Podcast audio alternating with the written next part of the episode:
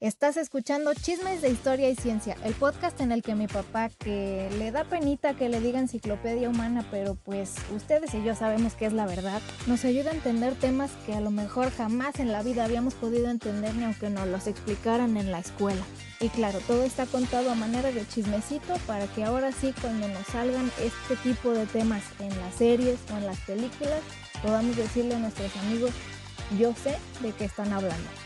Pero bueno, ya sin más introducción, vámonos al tema de hoy.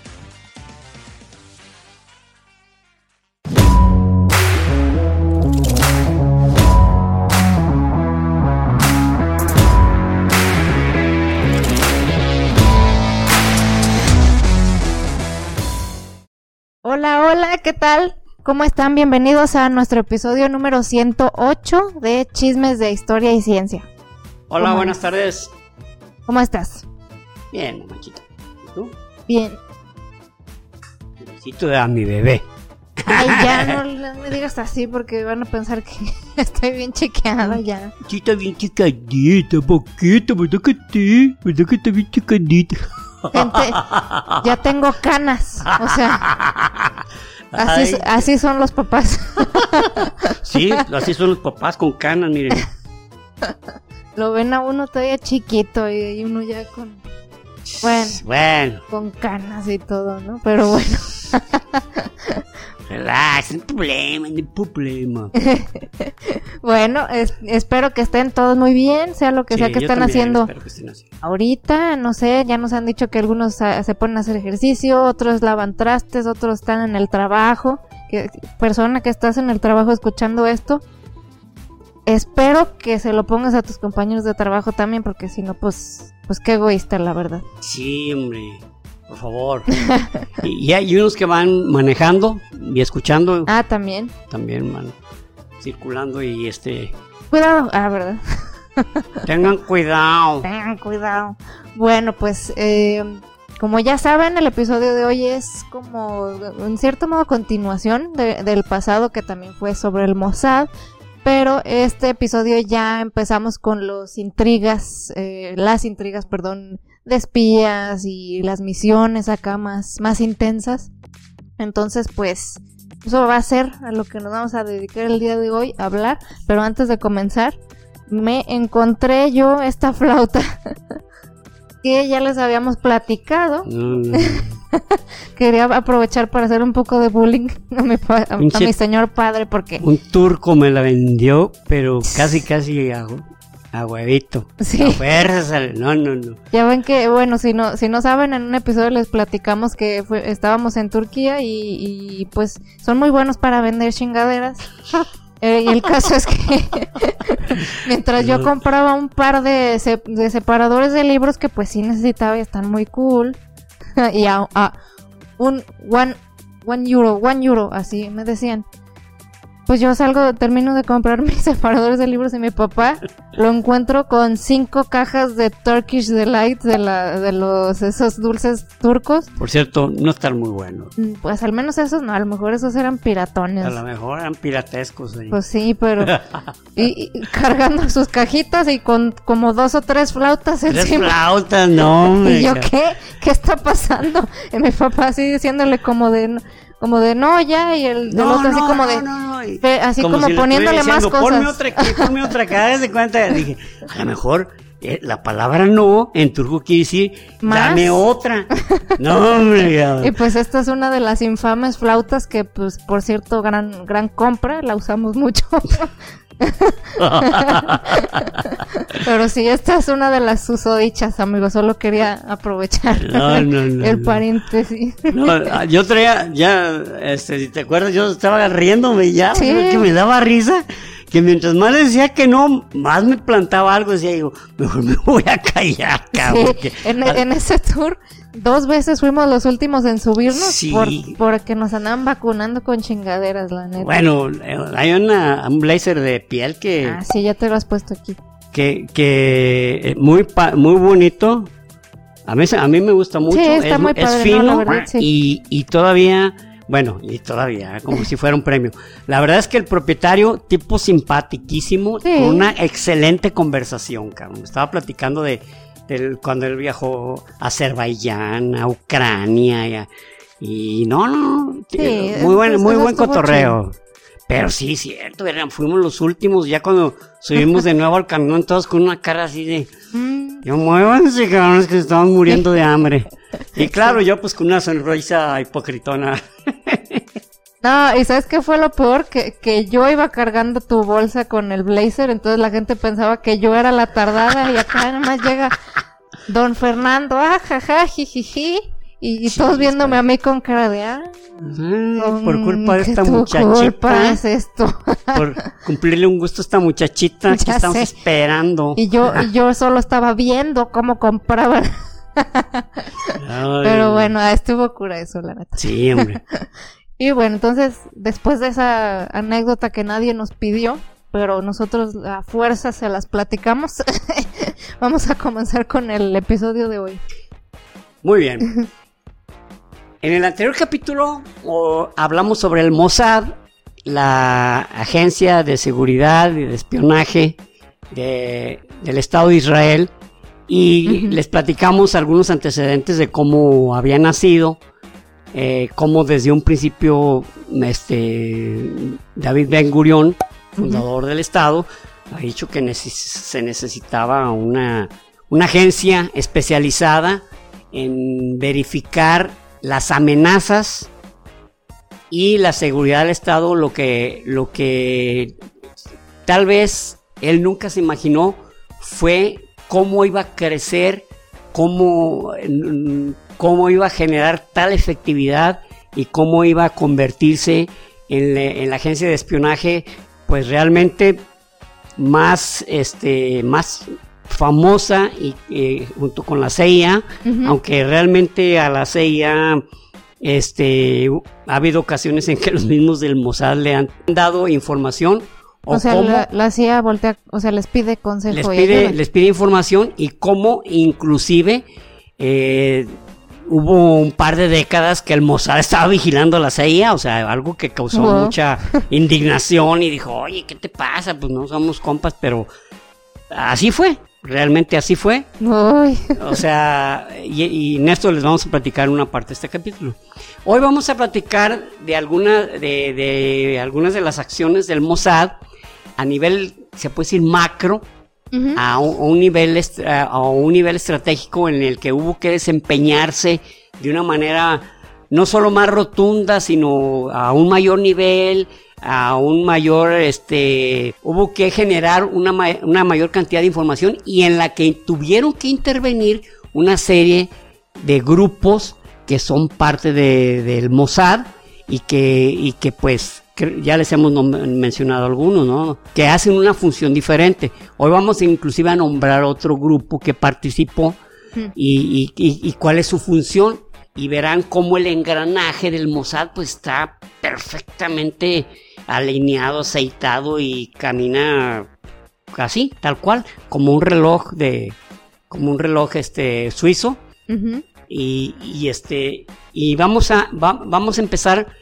hoy por un hecho que lo hemos mencionado muy básicamente pero que, que no lo hemos platicado de manera profunda y que y que fue fue se puede decir esa acción o más bien ese acontecimiento este de sangre de terror que que a mí me hizo voltear a ver hacia el Estado de Israel.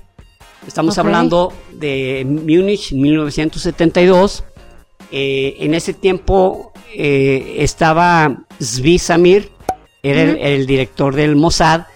Eh, el- cada, director del Mossad no crean que tiene una temporalidad o un, o una o un periodo Ajá, que, ah, establecido. ¿saben qué? Cuatro años, seis años, no, puede estar dos años, luego diez años. Pero ¿cómo lo deciden? Lo decide, lo deciden de esta manera. Entra, entra un nuevo este primer ministro y nombra uno o le dice a quien, a quien está que continúe. Ah, ok. O está en el proceso y de repente comete una- un error que le cuesta al Estado o que le cuesta la imagen al Estado y pues adiós, bye, ¿no? O sea, sus, pe- sus periodos no están estipulados eh, en tiempo. No dice, "Ta- va a durar tanto tiempo, no.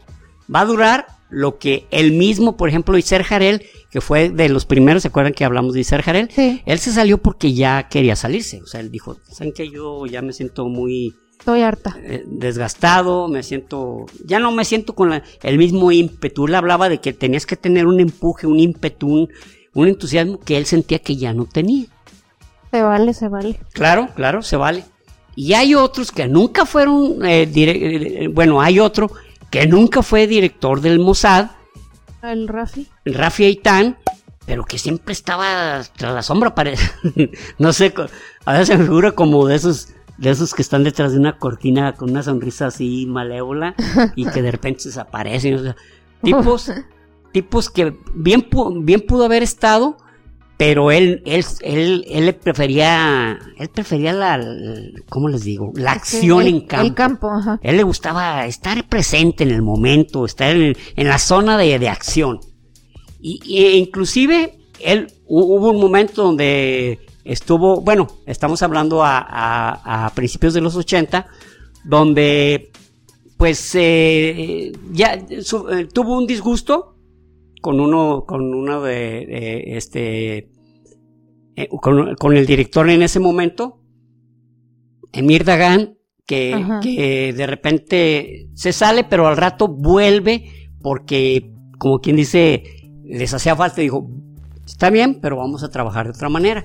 Y es más, él con Menachem Begin estuvo un tiempo como, como de relaciones exteriores. Era como el, el jefe de relaciones exteriores. O sea, era, era un consejero a nivel internacional.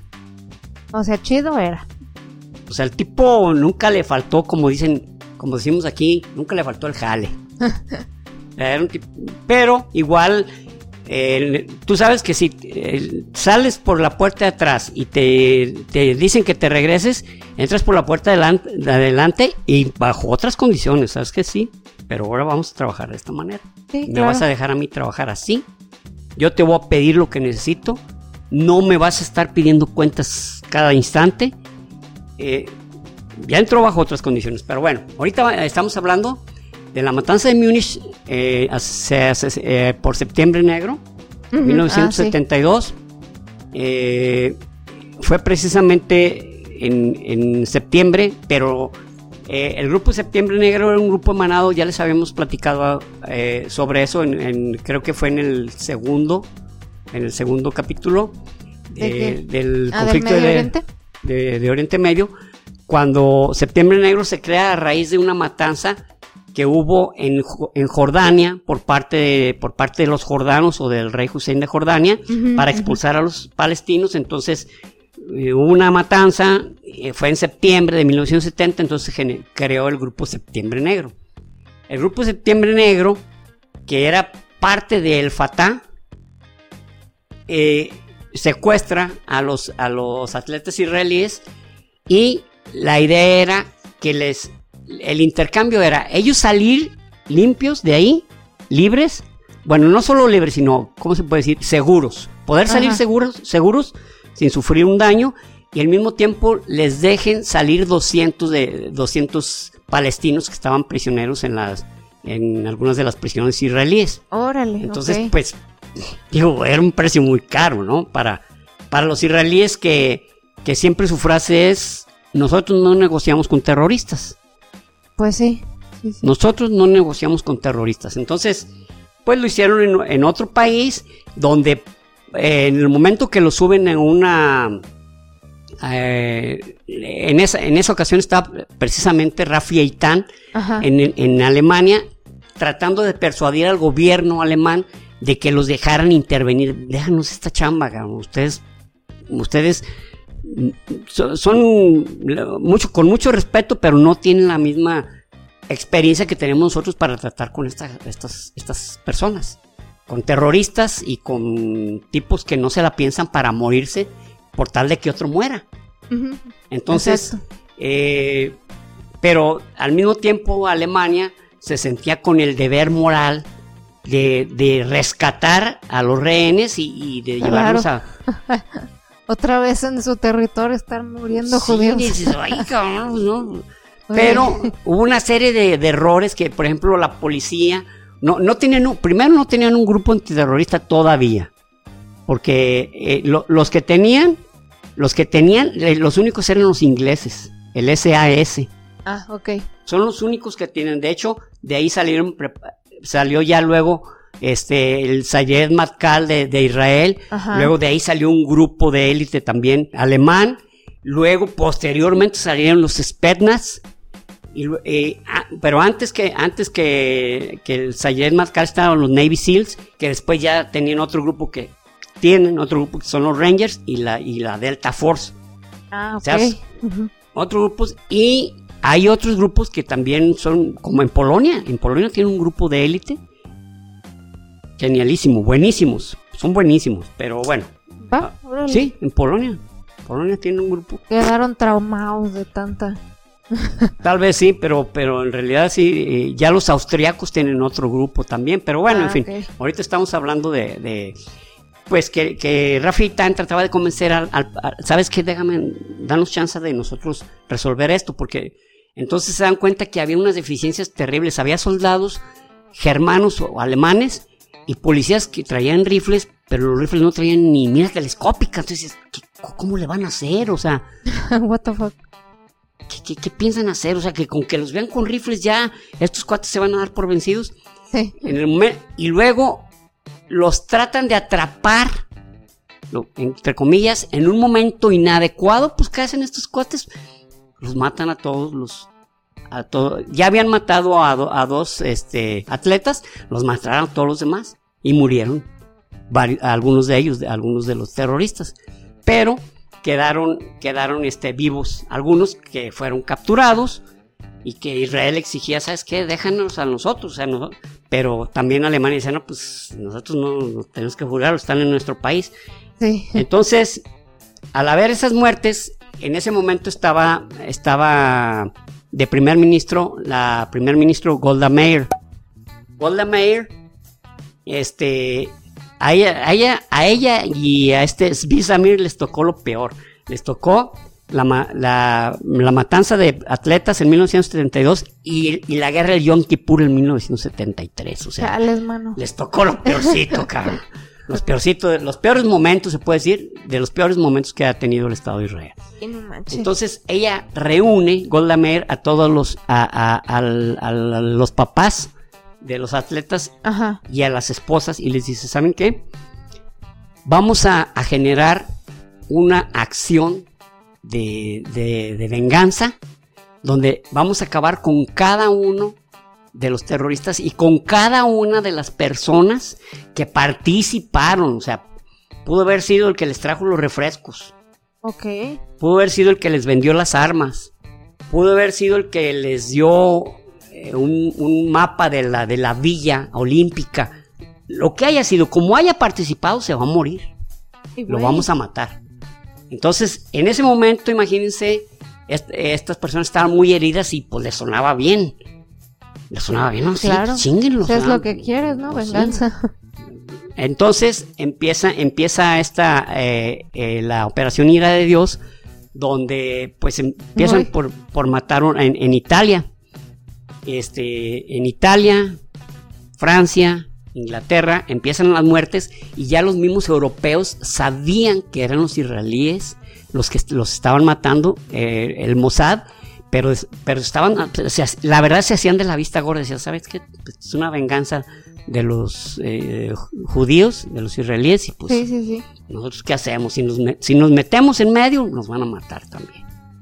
Y así que digas, ay, pues cuánta empatía generan los secuestradores, pues tampoco, pues, tampoco ¿verdad? Pero también si eran tipos, este, como, eh, ah, los mataban de diferente manera. En una, en una eh, ocasión en una, una silla, una, perdón, una mesa de, eh, ¿cómo se dice? Una, una, mesita donde se tiene un teléfono, se ah. hizo una réplica, pero con huecos donde se les puso eh, Centex, bueno, sí, una bomba, de tal manera que sonó el, el teléfono, lo levanta y cuando, ya que se aseguraron de que era el, el, individuo que había contestado, pues la hicieron estallar y pues aún así el tipo alcanzó a sobrevivir. alcanzó a sobrevivir. Ah, que la chingada. Y, y este, pero una, una de las, un- de las condiciones, digamos, o una de los, de los lineamientos era que si estaba la familia o, o que no se le iba a hacer nada a la familia. Aunque se interpusiera la esposa, no le hagan nada. Si podías quitarla a un lado, pero si no, pues te retirabas. Pero a la o sea, mujer pero no si le iba estaba mal. la familia, ¿qué? O sea, no, No, no, no, no se, no, se, Ah. no se realizaba la operación. No se realizaba la operación. Entonces, se dieron, eh, el, el servicio secreto se dio cuenta que no estaba la familia, por lo tanto, el que iba a contestar sería él. Sí contestaba, si no contestaba, pues no había nadie. Lo que sí sabían era que no estaba su esposa ni su niña. Ok. Y estalla y luego, a- a- bueno, que había sido de los que había planeado, este, lo mataron en disparos con, con pistola y una de las, eh, de la, la pistola se puede decir favorita para este tipo de ejecuciones que han utilizado los israelíes o el Mossad es, la Beretta 70 porque se queda con los casquillos. Ah, ok. O sea, es- Entonces no deja evidencia. No, no deja evidencia. Pero empezó a haber muertes en Europa. Con la misma pistola. No, o sea, eh, y, y no intervenían los gobiernos de una manera abierta. Hasta que, eh, que- ah, ya conforme los fueron ejecutando, ya algunas de, la- de los parientes de, los de los atletas eh, se empezaron, le- les llamaban y decían, ¿saben qué? ¿Sabes qué? Acabamos de ejecutar a tal. Les hablaban a todos. Había otro, ¿sabes qué? Ejecutamos a este otro. Y ejecutamos. Hasta que ellas empezaron a, a- a decir, no, ¿saben qué? Nosotros no queremos eso. O sea, ya les empezó a, ca- a cargar la conciencia. Nosotros no queremos eso. O sea, queremos que los lleven ante la justicia, pero no que los maten. Entonces, este. eh, en, una, en, en una de esas llamadas le dijeron, mire, a usted le estamos avisando porque uno de sus. eh, porque su hijo falleció. Pero en realidad nosotros no los vamos a dejar de perseguir hasta el último. Hasta el último. ¿Por qué? Porque no nomás lo estamos haciendo por sus hijos, lo estamos haciendo por el Estado de Israel. Queremos que se den cuenta que no van a hacer una acción de este tipo y que van a quedar impunes. Y es que ya no era solo. Es, no era solo por la memoria de ellos, es que ya era dejar un mensaje. Era lo Exactamente. importante. Exactamente. O sea, mire, si ya usted se siente mal que haya muertos, pues discúlpenos. Pero ya no es por, ya no, ya no nomás es su hijo. Es, es la demostración del poder del Estado y de la capacidad de- del Mossad para saber, para localizarlos y hacerles saber que se van a morir. Sí, y pues que se la piensen dos veces o muchas veces antes de intentar hacer otras cosas Exacto. así.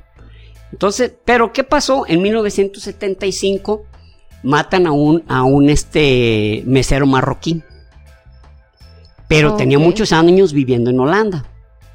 Y él ya tenía cinco años, lo confundieron. Entonces agarraron a, agarraron a los, a, a los de estos, eh, a los, eh, bueno, sí les hemos dicho ¿no? que, que hay diferentes categorías. Están los Ah. katzas, los que organizan, ¿no? Sí.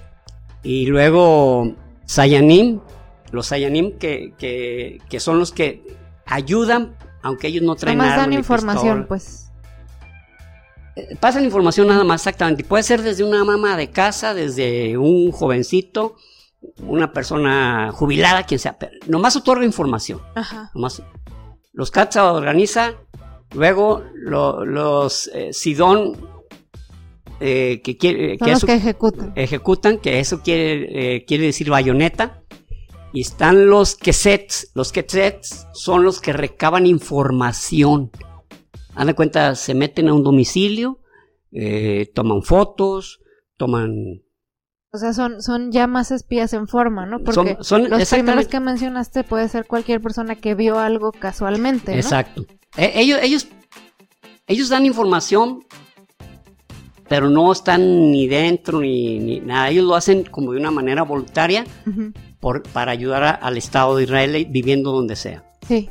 Los Sidón, ellos son asesinos, literal, tienen una, o sea, eh, son especializados en esto.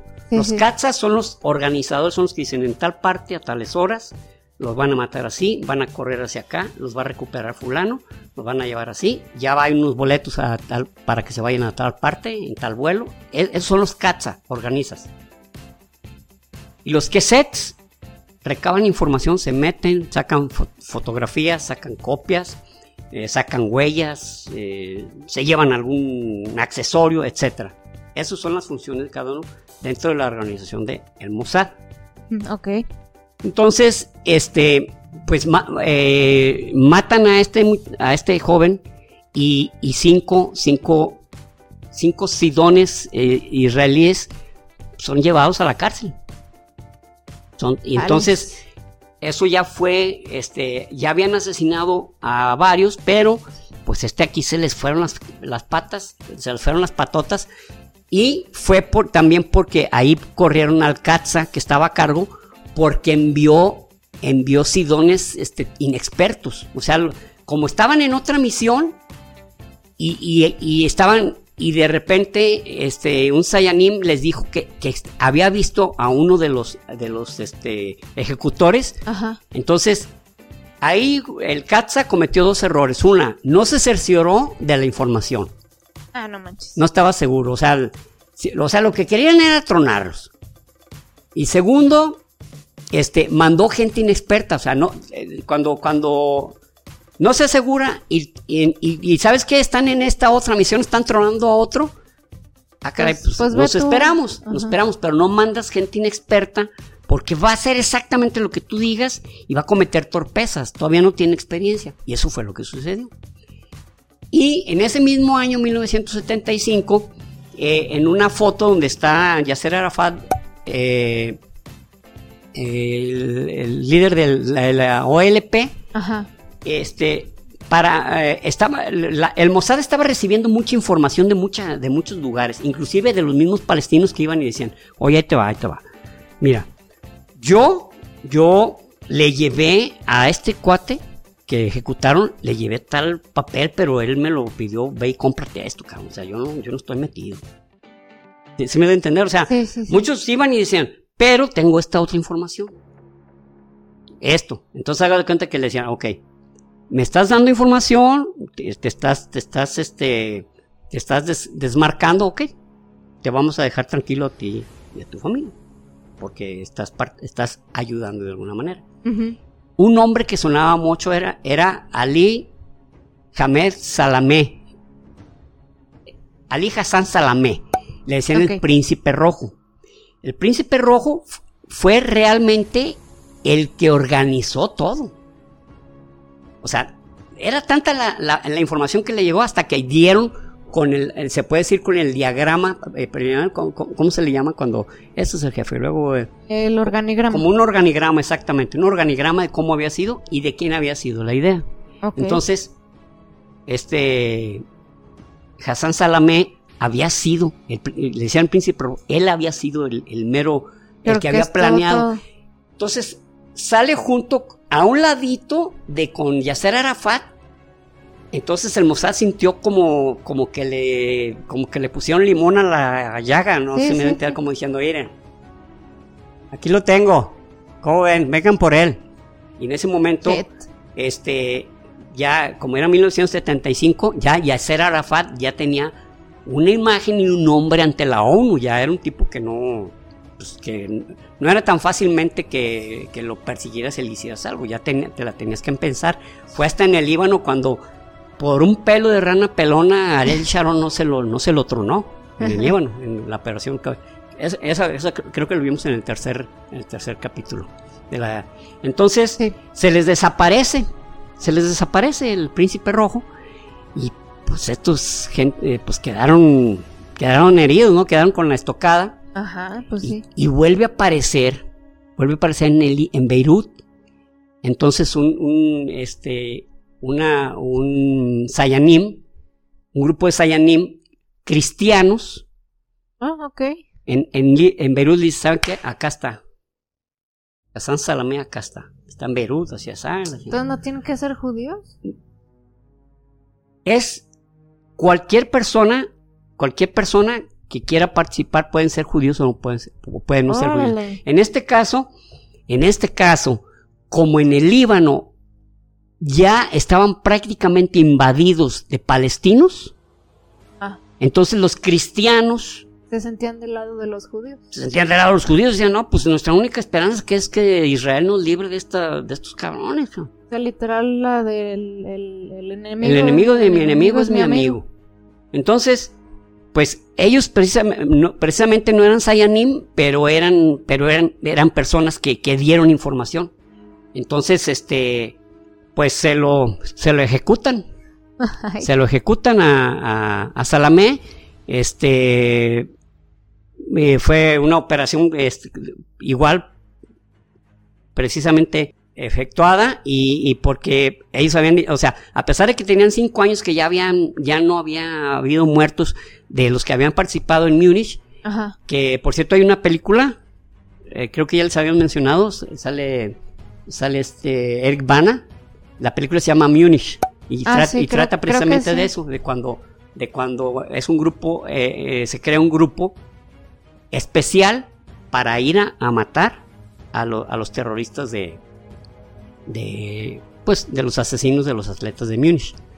Entonces, este, mm, y, y esa película inclusive es la dirigida por Steven Spielberg, eh, dirigida y producida. Órale. Y no, no recuerdo, no sé si en el 2010, 2008, algo así salió esa película. Así se llama, Munich. Entonces, este, pues parecía que, que pues, pues ya, nos tronamos todos ya, el que la- pero no, faltaba, faltaba uno. ¿Quién? Eh, bueno, no era así alguien así, como te digo, que, que desempeñó una función Ah. No era tan importante, pues. pero era, era el que había, por así decirlo, que había conseguido la manera de que, de que los terroristas ingresaran a la Villa Olímpica sin, sin haber recibido un escrutinio que realmente a- antes no era tan, tan, ¿cómo Tan puede- estricto, ¿no? Tan estricto, exactamente, pero él había ayudado que ellos penetraran, ¿no? Y, y este, este, este tipo se llamaba Atef Siasa. Atef Siasa. A él lo encontraron, Atef Siasa, se lo encontraron hasta 1992. Sí.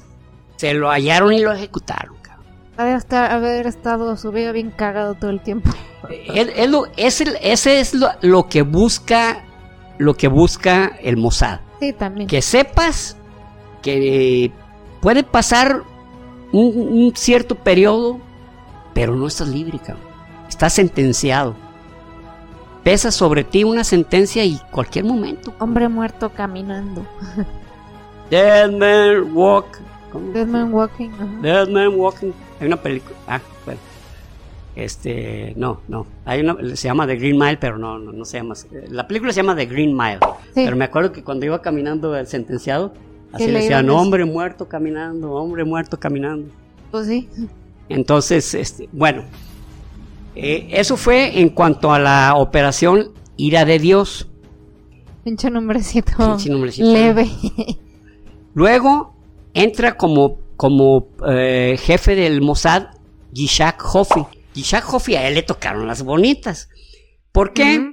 Porque en 1976 eh, secuestran un avión de El Al, eh, perdón, de Air France, y este, ese avión se lo llevan hacia, hacia Uganda, a Entebbe, en Uganda.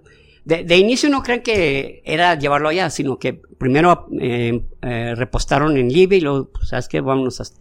Y en ese, en ese momento, en ese tiempo, Ajá. estaba como presidente de Uganda Idi Amin Dada. Idi Amin Dada, hay una película sobre él que la protagonista este Forrest Whitaker, el negrito este que Ah, tiene, Sí, sí, sí. sí. se llama El último, el último rey de Escocia.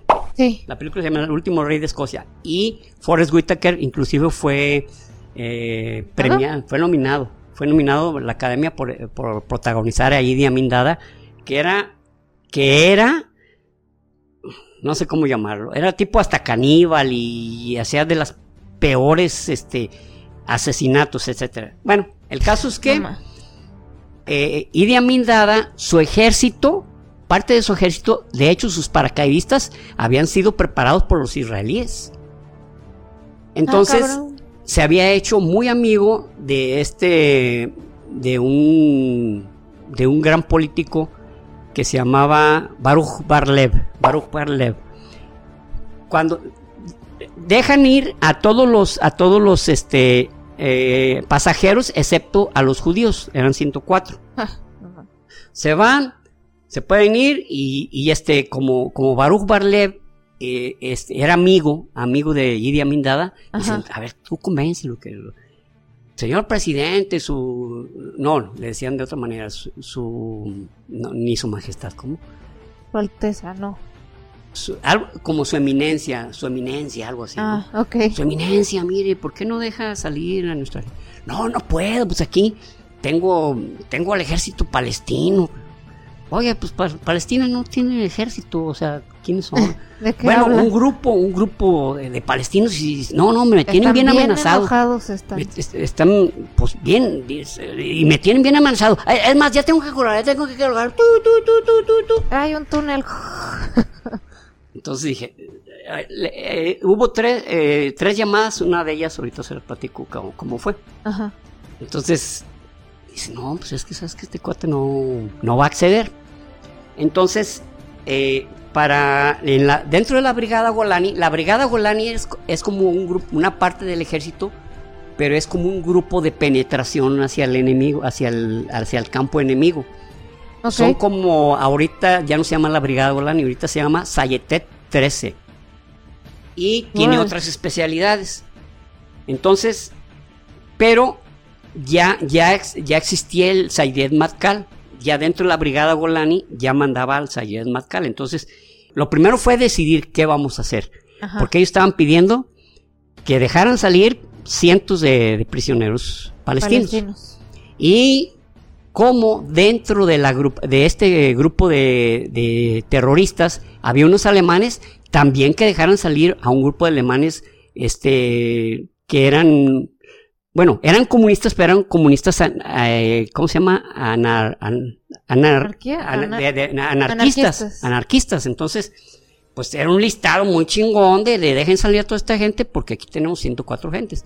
Para esto, una, uno de los pasajeros, una señora que se llamaba Dora Bloch, se enferma, se atraganta, se la llevan al hospital ahí en, en- en Uganda, Ajá. en Tebe, y pues a ella ya no la volvieron a ver. Oh. Entonces, este, ¿saben qué? Pues la información que tenemos, eh, eh, estamos, estamos a, a 13 mil kilómetros. Este, el, presidente Idi Amin Dada usa un Mercedes-Benz eh, de tales características. Su ejército funciona de esta manera. Tenemos tantos, tenemos este, 12 terroristas, tenemos este, 58 soldados ugandeses, o sea, la mentirota, o sea, los mismos de, del Mossad sabían cuánta gente había, pues, o sea, Ah, no, es que me, me tienen bien sometidos tus palestinos, mano. Ay, bueno, mames, o sea, nosotros sabemos perfectamente cómo está todo el pedo, pero bueno, está bien, Te creo. te, te creo, güey. O, o- hago que te creo. Entonces, despegan eh, aviones C-130 Hércules que a la fecha esos aviones siguen funcionando. O sea, son, son aviones que, que han querido sustituir, pero ha sido tal su eficacia que siguen funcionando, como igual como eh, los F-17, los F-16, F-15, inclusive los F-15 ya los renovaron y ahora se llaman, se llaman Power Eagle. Ya, ya son, porque no los han podido sustituir. Igual los F-16, que no, pues ya, ya les toca. Pues fíjate, son súper eficientes, súper eficaces. O sea, son. Hay aviones que no se han podido, inclusive el Warthog, el que, el que tiene con las turbinas hacia arriba que utilizaban sí. en la guerra, ese ahora se llama Super Warthog. Ay, Porque no. ya lo hicieron más fuerte, pero no, no, lo- no lo. O sea, ya lo habían prácticamente pensionado. De cuenta que dijeron, ah, pues ya estás pensionado, que te vaya bien. Y bueno, estamos celebrando su pastel. Eh, Y, le- y al otro día le llaman, oye, vente a trabajar otra vez, cabrón. Así hagan de cuenta. órale. Eso pasó con este avión. No, ¿sabes qué? No tenemos ningún avión que tenga esas características iguales. No podemos suplir. No, pues lo que tenemos que hacer es ya crearle nueva tecnología, este, ya, ya tecnología este, digital y de ciertas características, Nada más pero, actualizarle unas Actualizarlo. cosillas, ¿no? pero el avión sigue por, por las características de, de- de- ¿cómo se dice?, de, de ataque que tiene, pues que siga, ¿no? Ojí. Entonces, igual los aviones estos C-130 que adentro iban jeeps, iba adentro la, la, la limusina de Idi Amin y, e iba el grupo de el grupo de, de Matkal van bajando a vuelo eh, a baja altitud para que los, los estos radares no los detecten Ok. y repostan en Kenia. Kenia eh, este, eh, es y sigue siendo un país amigo De Israel. de Israel y, y de Occidente en general, ¿no? Ok. Entonces, ahí repostan en, en, eh, en Kenia. Kenia, y, y continúan y ya llegan en la noche. Ya llegan en la noche, pero llegan a la, al- a la, eh, ¿cómo se dice? Al aeropuerto de Entebbe, pero el aeropuerto estaba a oscuras, estaba en completa oscuridad, no estaba en uso. ¿Qué hacen? Oh. Se baja el primer grupo de la Brigada Golani y, y pone unas antorchas para que pudieran aterrizar los aviones. A gusto, pues. Sí, ya con, ya con, ya con luz, ¿no? Ajá. Y lo primero que sale, dice, pues lo primero que tenemos que hacer es llegar al punto, este, tronar a los primeros soldados, y, lo, y eso es lo que hacen.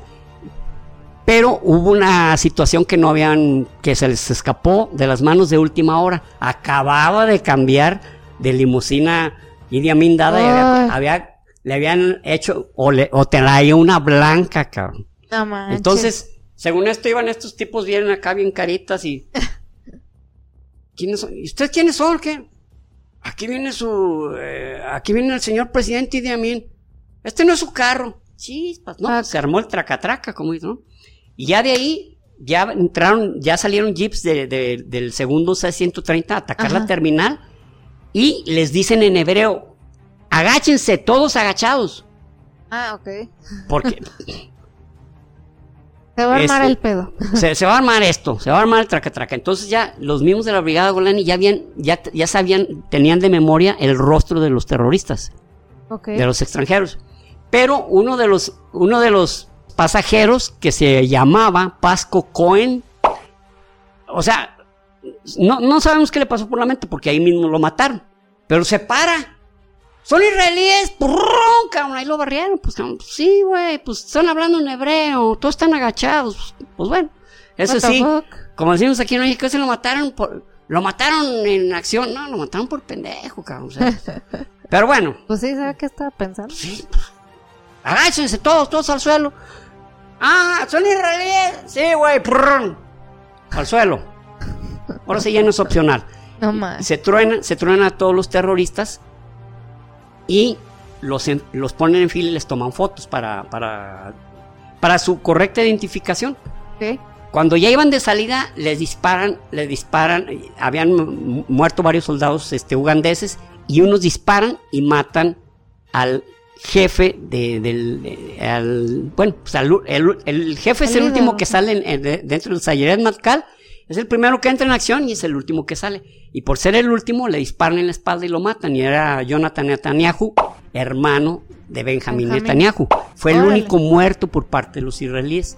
Y Ah. claro, ese pasajero. Y se los, y los regresan. Está por demás, como dice, como dice un buen amigo, está, está por demás ocioso. Decirles que hubo una gran celebración. Y hay otra llamada, esta vez de Barbarle, otra vez con Idi Amin, y le habla en la madrugada, cuando ya vienen de regreso. Y le dice, eh, señor presidente, muchas gracias por todo. "Eh, gracias, ¿por qué?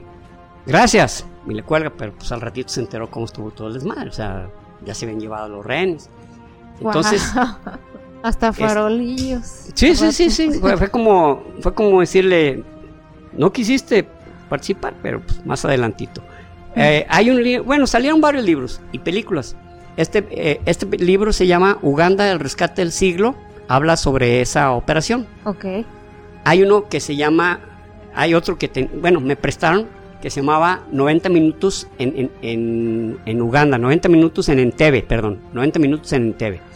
Y hay dos películas, en 1977 salió una que eh, so- precisamente sobre este rescate Y en el 2017, eh, perdón, 2016, que se cumplieron 40 años, este, salió otra película donde ya, donde, pues, nuevos actores, entre ellos sale esta eh, británica, ¿cómo se llama? ¿Dónde sale? Una rubia. Ay, ella sale en la película Jack Richard, Jack Richard, ella es como la Ah. abogada. Ay, no me acuerdo de Rosamund Pike. Ah, Rosamund Pike. Pike, ah, sí. Rosamund Pike. Este, es, es de las famosillas que participa, ¿no? Ah, Ok. Muy bien, entonces, en 1982, estando ya de nueva cuenta Rafi Tan con el Mossad, Ok. resulta que, perdón, disculpen, es 1980. Ajá. Ah, ok. Resulta que, que entran, están en guerra, Irán e Irak duraron casi 10 años en guerra, desde 1980 Sí. hasta 1988.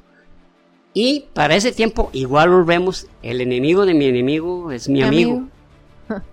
Irán le dice a Israel que Irak tiene eh, un reactor nuclear.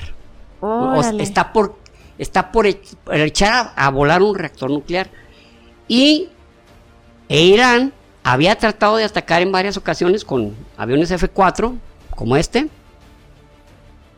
Aviones F-4, que los, los F-4 eran, eran de la segunda generación, más bien de la tercera generación ya de, de reactores, y que habían participado mucho en la guerra de Vietnam, pero eran pues todavía les faltaba, o sea, no eran tan eficaces. Y los, los iraníes no habían podido lograr hacer nada contra Irak, que sabían que estaba haciendo su, su reactor nuclear. Entonces le dicen a los israelíes, ¿no? No, no, no ayudo, simplemente le dicen, ¿sabes qué? Irak está generando un reactor nuclear. Está, y está, eh, pues, el, el- está, está depurando, bueno, no se llama depurando, este, el- bueno, está, mm, está, está generando, Enriqueciendo. enriqueciendo uranio, gracias, enriqueciendo uranio, ahorita va como en el cuarenta y tantos por ciento, pero ¿se acuerdan cuando hablamos de reactores nucleares? Sí. que para que trabaje una planta este, hidroeléctrica con el 5%, 10% tiene de enriquecido, pero para crear bombas, bombas nucleares o misiles se necesita como hasta el 90% mínimo. Entonces, clara señal de que no estaban haciendo más energía. Exactamente, o sea, dice, ¿sabes qué?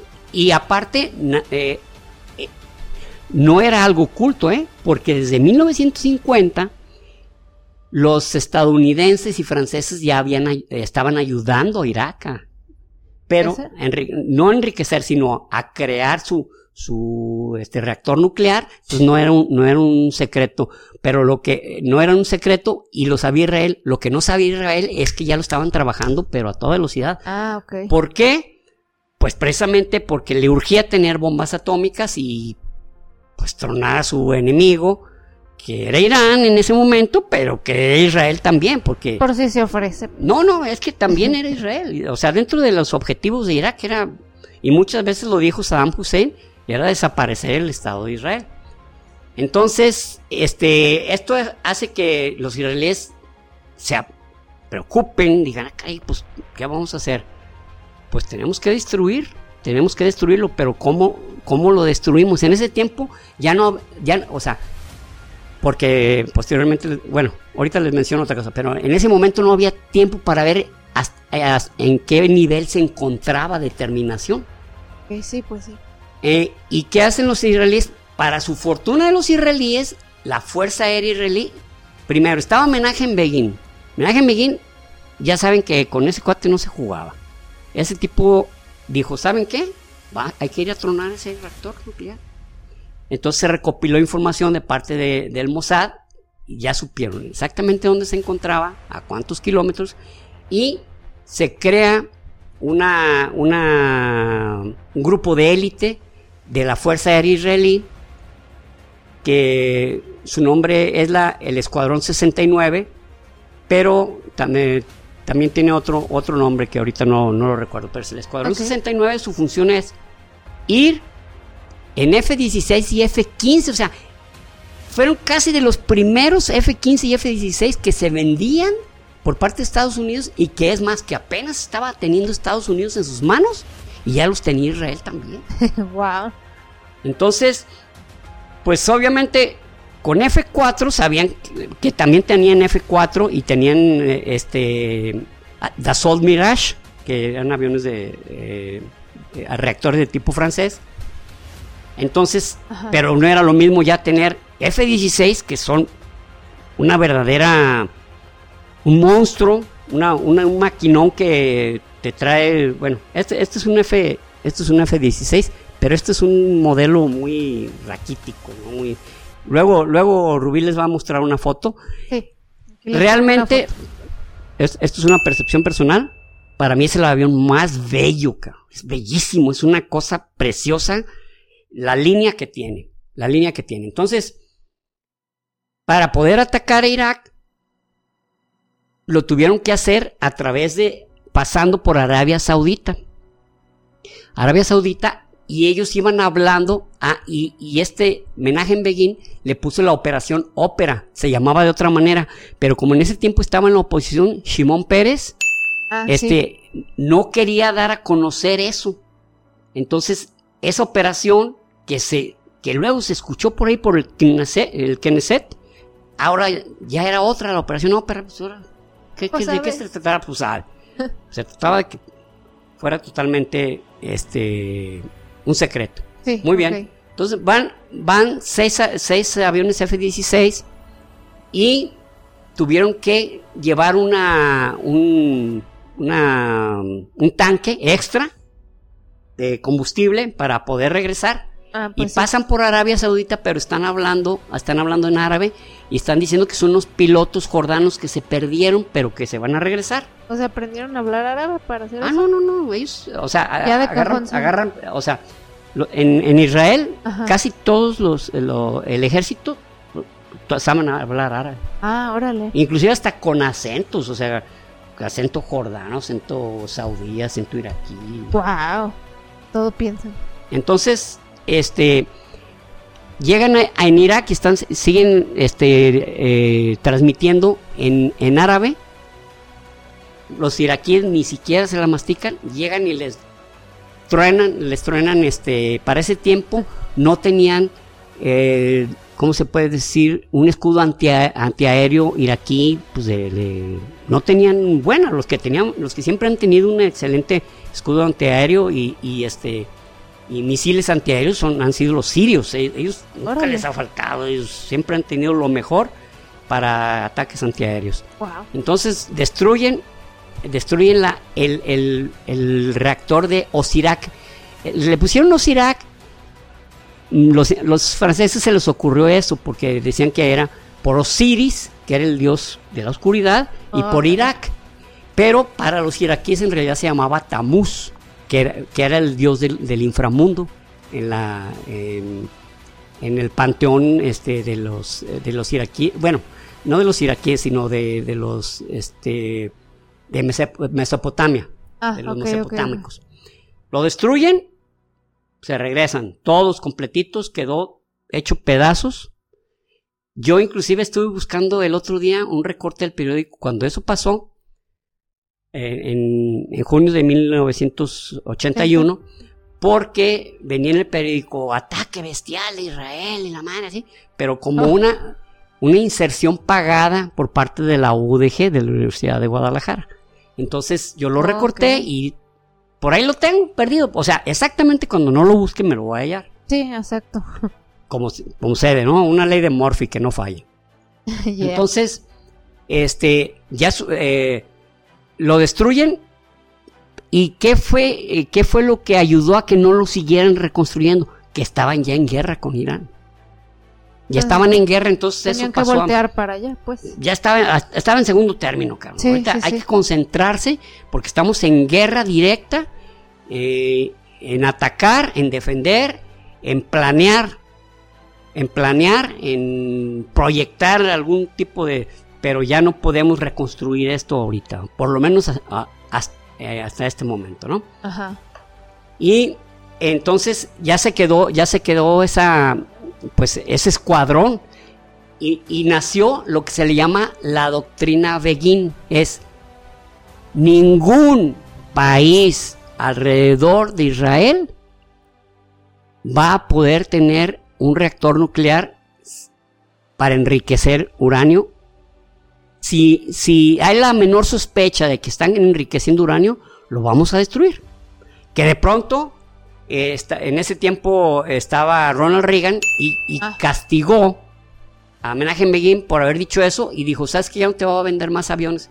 Y hubo una declaración de Menachem Begin muy, pues muy, muy, se puede decir muy molesta, diciendo, ¿sabes qué? Nosotros no, no nos trates como un país bananero. Así, yo me acuerdo bien que la frase decía, no, nos Wow. trate- no, nos trate- no nos vas a tratar como un país bananero. Le dijeron a su mayor aliado, ¿cómo nos vas a tratar como un país bananero? ¿Qué te pasa?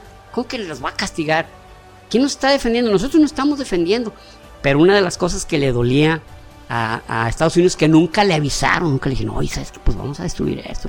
Ah, ok. No, no. Esto es de altísima seguridad, no te vamos a avisar. Sí, es riesgoso. luego Es riesgoso. Y para Israel, la doctrina Begin dice que no debe haber alrededor quien construya una, un reactor nuclear o, o- o porque van a crear armas nucleares que, pu- pues que está, es- Israel es un estado muy pequeño, se lo acaban en, Sí. un, en un instante. Entonces, eh, este, para eso Israel desde, desde los años 50 ya David Ben Gurión ya le había echado el ojo en el desierto del Negev a una zona para construir un reactor nuclear. Ok, Cosa que le decían, ay no, cabrón, pero Estados Unidos está de nuestra parte, ¿por qué, por qué le metemos lana a eso? Dijo, no, ¿sabes qué? Tener, todos alrededor son nuestros enemigos, todos, todos, todos.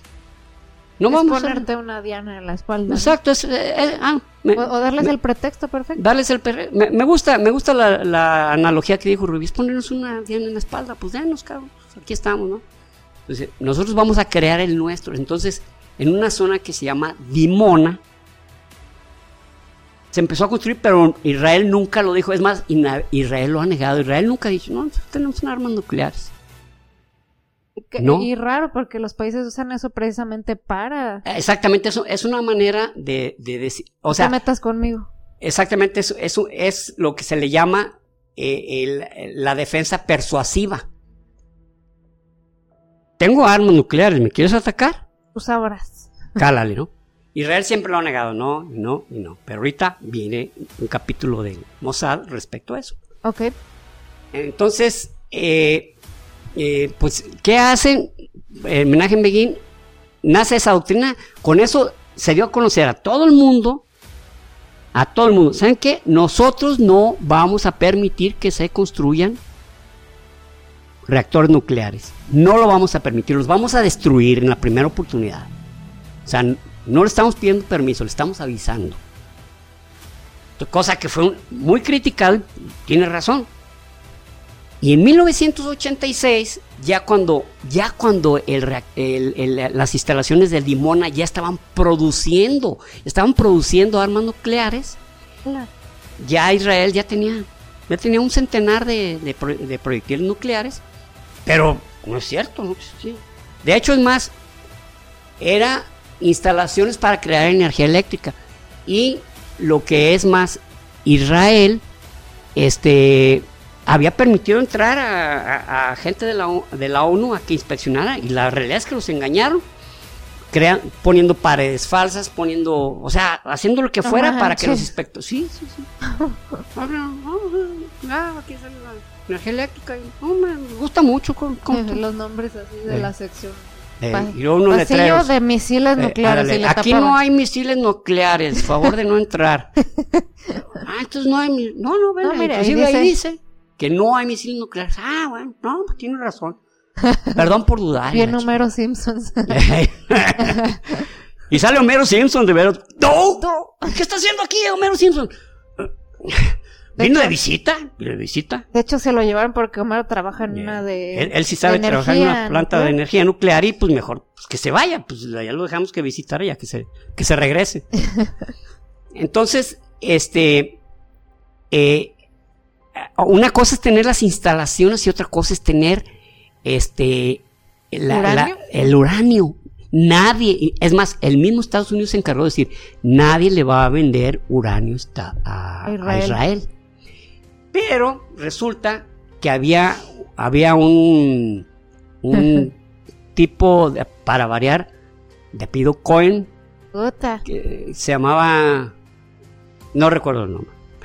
Cohen es, comúnísimo entre los judíos. Ah, pero es como decir, ah, un, mexicano que se pide a González o Martínez. Ah, pues no mames, pues, pues, la mitad de la población, güey, pues no. Ya sé. Entonces, este, eh, esta, esta, persona era, era, él vivía en Estados Unidos y era un patriota gringo, pero él aportaba lo que se necesitara para Israel, o sea, él, él juntaba lana, hacía, hablaba con algún senador de origen judío y le decía, oye, ¿sabes qué? Ayúdanos en esto y júntate una lana. Para... O sea, era un tipo bien, muy comprometido. Era un patriota gringo, pero era un tipo comprometidísimo con Israel. O sea, ayudaba lo que sea. Y había una, había una, pues es, es, un pueblito, no había, sino que hay un pueblito que no recuerdo ahorita su nombre, donde estaba una, una, una empresa que se llama Numac que su objetivo es una empresa pequeña que su objetivo era la recuperación de material radioactivo. Entonces, llega Rafi pero Rafi llega con, como, con otro, o sea, no, no le dice que es agente del Mossad, que él, que él viene para tratar de negociar, cosa que pues, lo mandan una porque no, no sé, es que cuál negociar qué, yo tengo que dar tengo que dar, este, ¿cómo se dice? Pelos y señales de cada gramo de uranio que hay aquí, cabrón. Así que yo no, no, no, no voy a negociar contigo nada. Pero le mandan a Robert Maxwell, Robert Maxwell, que fue, eh, hay un libro de él que aquí se los voy a mostrar que se llama El espía del Mossad. Ah, Era un tipo riquísimo. Tenía varias editoras, ¿no? Daily Mirror, London Mirror, eh, Daily Sun. Era y, era un tipo que se la... Eh, bueno, hay varias fotos, se las voy a dar a Rubí para que las publique, donde está con Margaret Thatcher, Mikhail Gorbachev, está Ronald Reagan. El tipo se llevaba de nalga con todo el mundo y era súper millonario, pero también era muy gastador. Entonces, le, dicen, eh, le dice el, el, Mossad, dice, eh, él no, no, solo es nuestro, no solo es un agente, es nuestro agente, es el agente, porque Robert Maxwell iba y trataba con los de más altísimo nivel cuando se trataba de negociar y, él va este, a Numac y logra que se roben, se roben 50 kilos de uranio, que ya había inclusive estado medio procesado, pero oh. lo manda en, en, en, un forma, no formato, ¿cómo se llama? En un paquete diplomático. No podían abrirlo. Y lo hacen llegar a Israel. Israel ya nomás lo, lo, este, lo enriqueció, lo terminó de enriquecer y pues ya tenía sus bombitas. Para esto, pues, a, a, este, a este Cohen, ay, no puedo correr.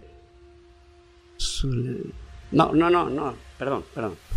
Este, él dice, investiguen, cabrón, yo no, yo no di nada. O sea, no supe ni cómo lo tomaron, no supe ni cómo lo hicieron, cabrón. No, no sé. Y sí, de hecho, este, lo... Digo, no, no, no hubo ya ninguna acusación ni, ni, ningún cargo porque vieron que efectivamente, o sea, no había, no había, y veían que él era, que sí era, era muy estricto en, en, la verificación y que ahí le habían hecho tragar, o sea, la, es algo que no, que ni en el mismo libro lo, pueden explicar, lo, pueden explicar bien cómo lo lograron. Órale, o sea, bien aplicado. Sí, es como también como en la guerra del Yom Kippur, hay una parte donde habla de cómo todo un Ariel Sharon penetró hasta Egipto, le faltaron unos cuantos kilómetros para llegar al Cairo y hasta la fecha no se sabe cómo le hizo. Hasta la fecha es algo está algo guardadito. Confidencial. Es confidencial. Porque también, así como está el Mossad, está el Shin Bet, que como les había dicho es como el FBI este, de, de Israel, está ah. el Amán. Amán es como la agencia de espionaje, más bien la agencia de seguridad este, del ejército. Entonces, eso lo sabe el Amán, nadie más.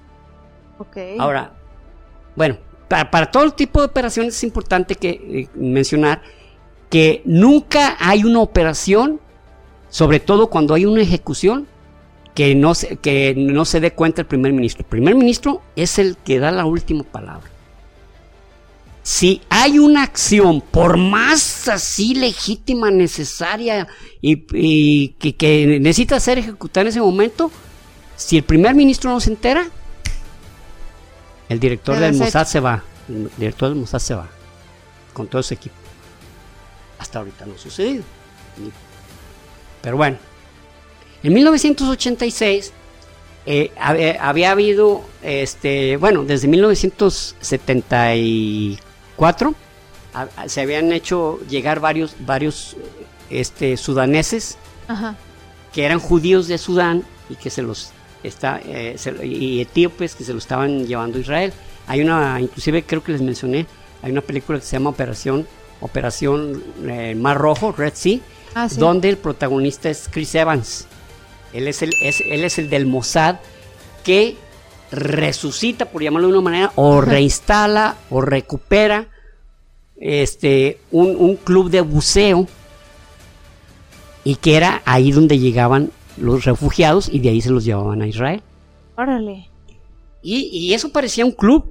Y, y algo simpático es que cuando eh, eh, Nauma Moni, que era en ese tiempo el, el- el jefe del, del dice, oye, pues preséntame la- los gastos, lo que te gastaste en, en estas operaciones, porque duró unos años, duró dos, tres años. Ajá. Dijo, no, cabrón, toma, ganamos un chingo de lana.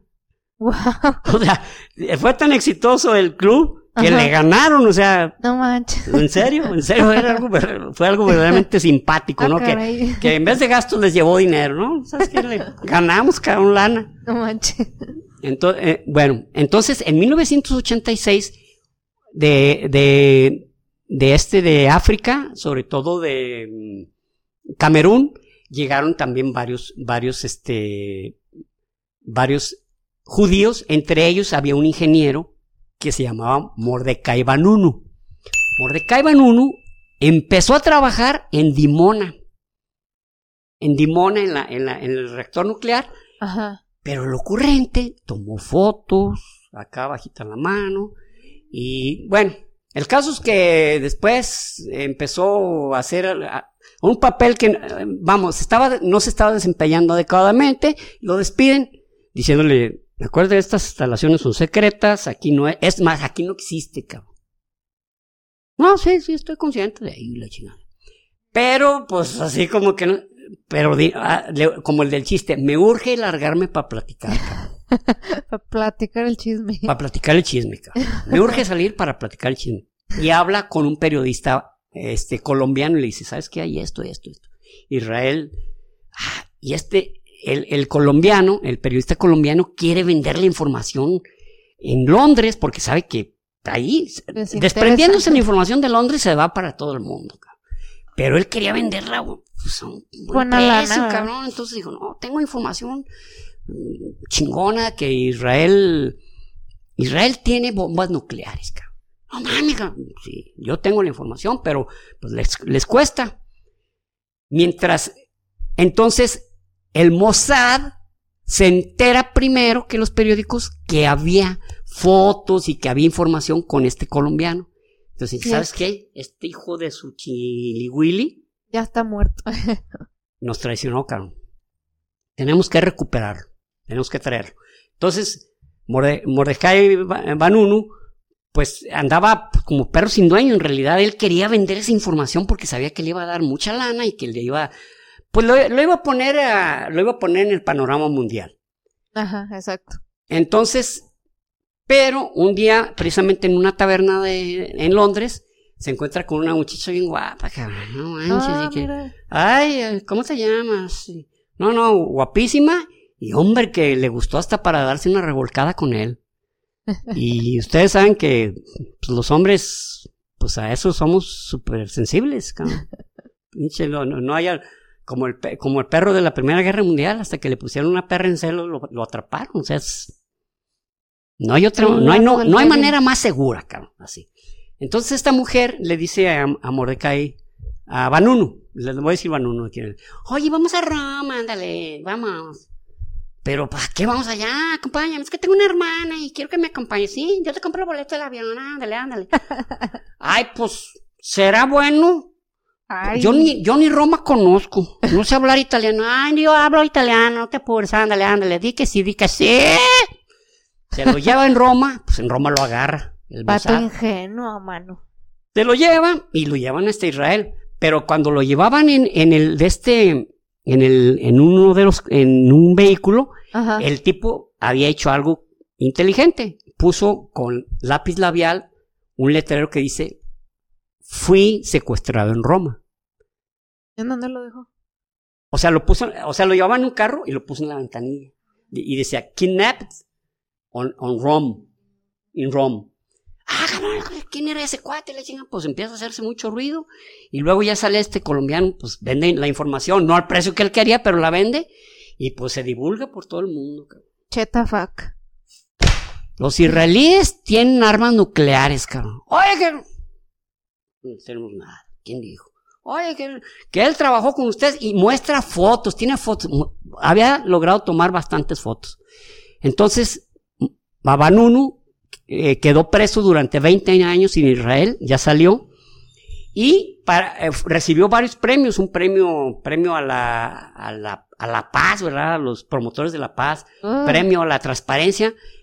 Pero yo le voy a decir mi punto de vista personal. Esto, esto no, no lo he leído. Mi punto de vista personal es que el tipo fue un cochino traidor. Porque le dieron asilo en un país donde iba a ser un, donde sería un israelí, sería un, sería un ciudadano. Donde él tendría ya una patria, donde lo iban a respetar, donde sería respetado siempre por ser judío y por, y por, y por haber sido rescatado. Y le dieron un trabajo, le dieron una profesión y traicionó a su patria, a, la patria que lo acogió, le mordió, como dicen, como decimos aquí en México, le mordió la mano a, a quien se la- a quien le dio de comer. Sí. ¿Y por qué es un acto de traición terrible? Porque Israel es su último bastión para defenderse. Las bombas atómicas. No, y aparte otra cosa, o sea, él no lo hizo con la intención de la paz y la transparencia. Exactamente. No era por A eso. eso, a eso iba, dije. Le preguntaron, oye, pero ¿por qué lo hiciste? Para advertir al mundo del peligro. O sea, es una explicación de Ah, lo más estúpida, falaz, cochina que he escuchado. Cállate, güey, te querías ser famoso, y querías ganar dinero, no te hagas Fue pendejo. por egoísmo, nada Y por eso pusiste el riesgo a un país que te dio alojamiento, cabrón. Te hagas el Marte, no te hagas el que. Ay, yo quería advertir. Salvador del mundo. ¿Qué quieres advertir? ¿Quieres advertir?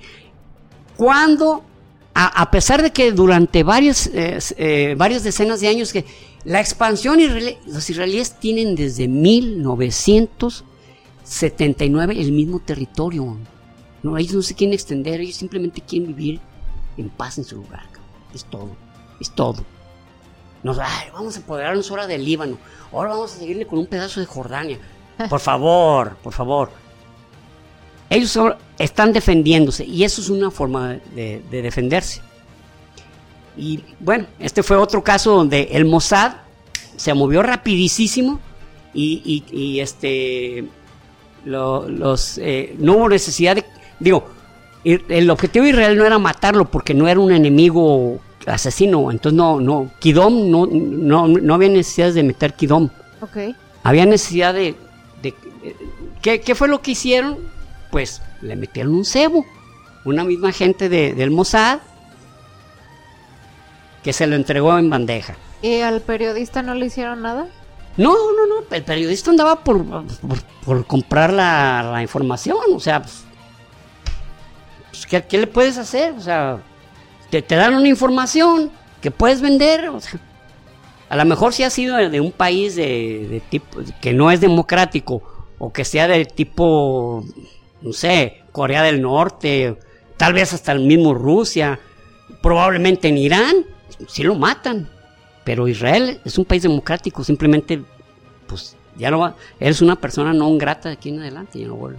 no, no te vamos a, no te vamos a perder. Cosa que le valió 100 kilos de cacahuate. No, Dijo, y a- "No, hombre, ya". aparte, el hecho de ser un país democrático, entre comillas, no detiene a los gobernantes de matar periodistas.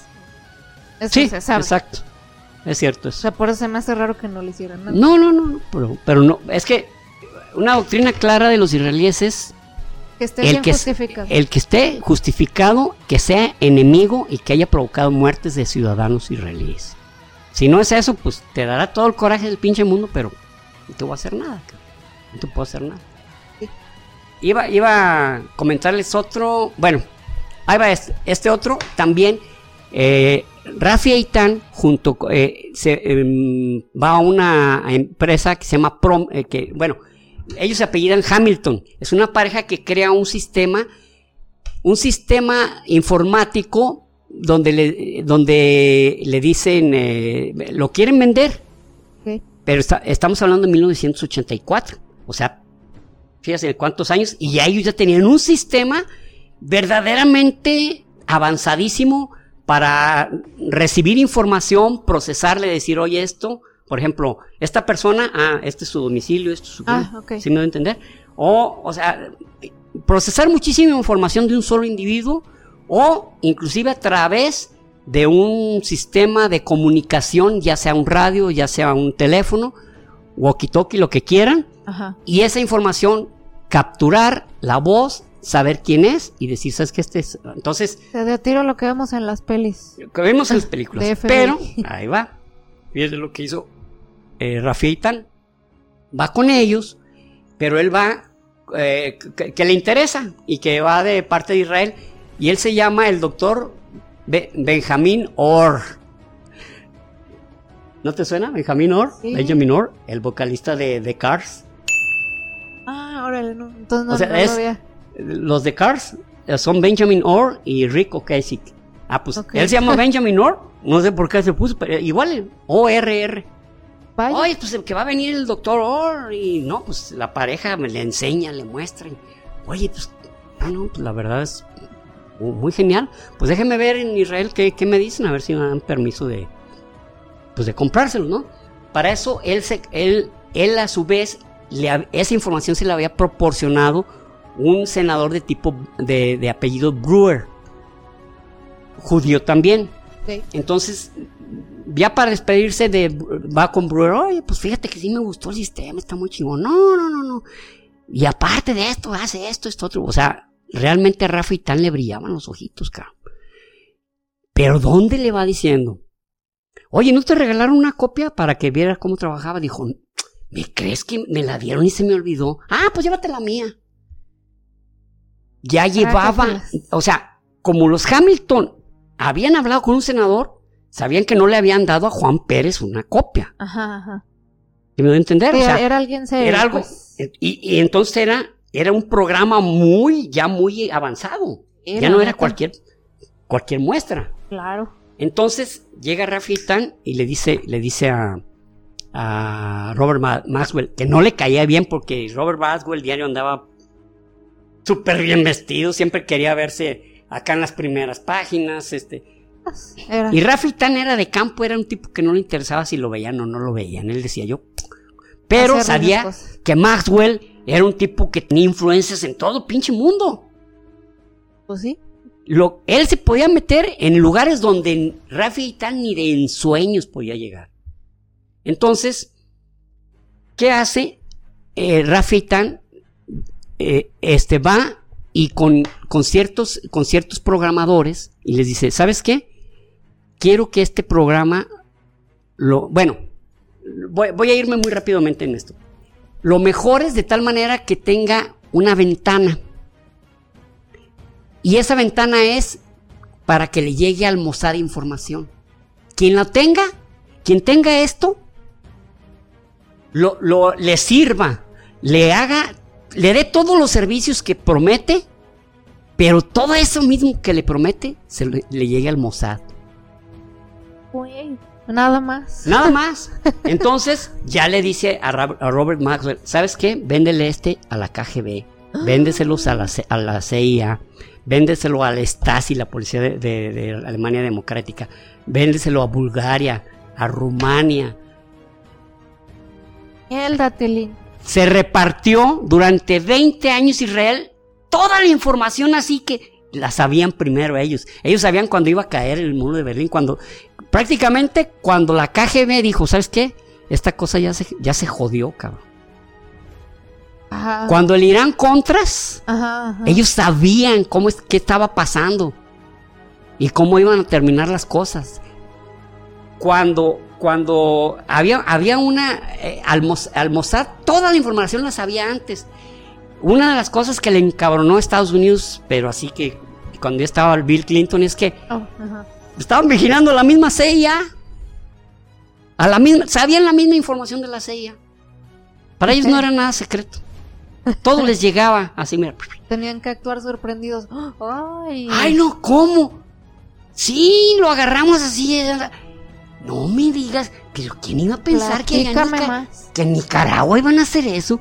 Ay, Nomás porque tú me lo estás diciendo, ¿eh? Pero yo no, la verdad no te creería. Si otro viene y me lo dice, yo no le creo. No. Como dijo Fox, hipocritón, hipocritón.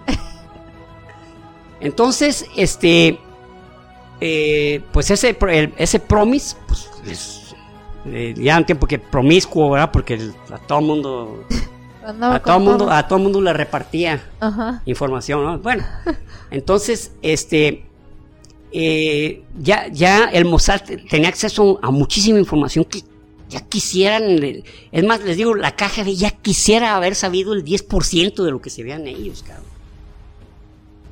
Y una cosa que quería hacer el Mossad era tener nexos con el Vaticano para este eh, porque el Vaticano, así como lo escuchan, tiene también su su centro de espionaje muy chingón, porque como tiene católicos en todo el mundo, puede tener información que no la utiliza así que para matar o eso, pero sí puede saber si va a haber algún, en algún lugar, oye, en muchos lugares estamos perdiendo feligreses, por ejemplo, en El Salvador, cabrón, ¿qué está pasando?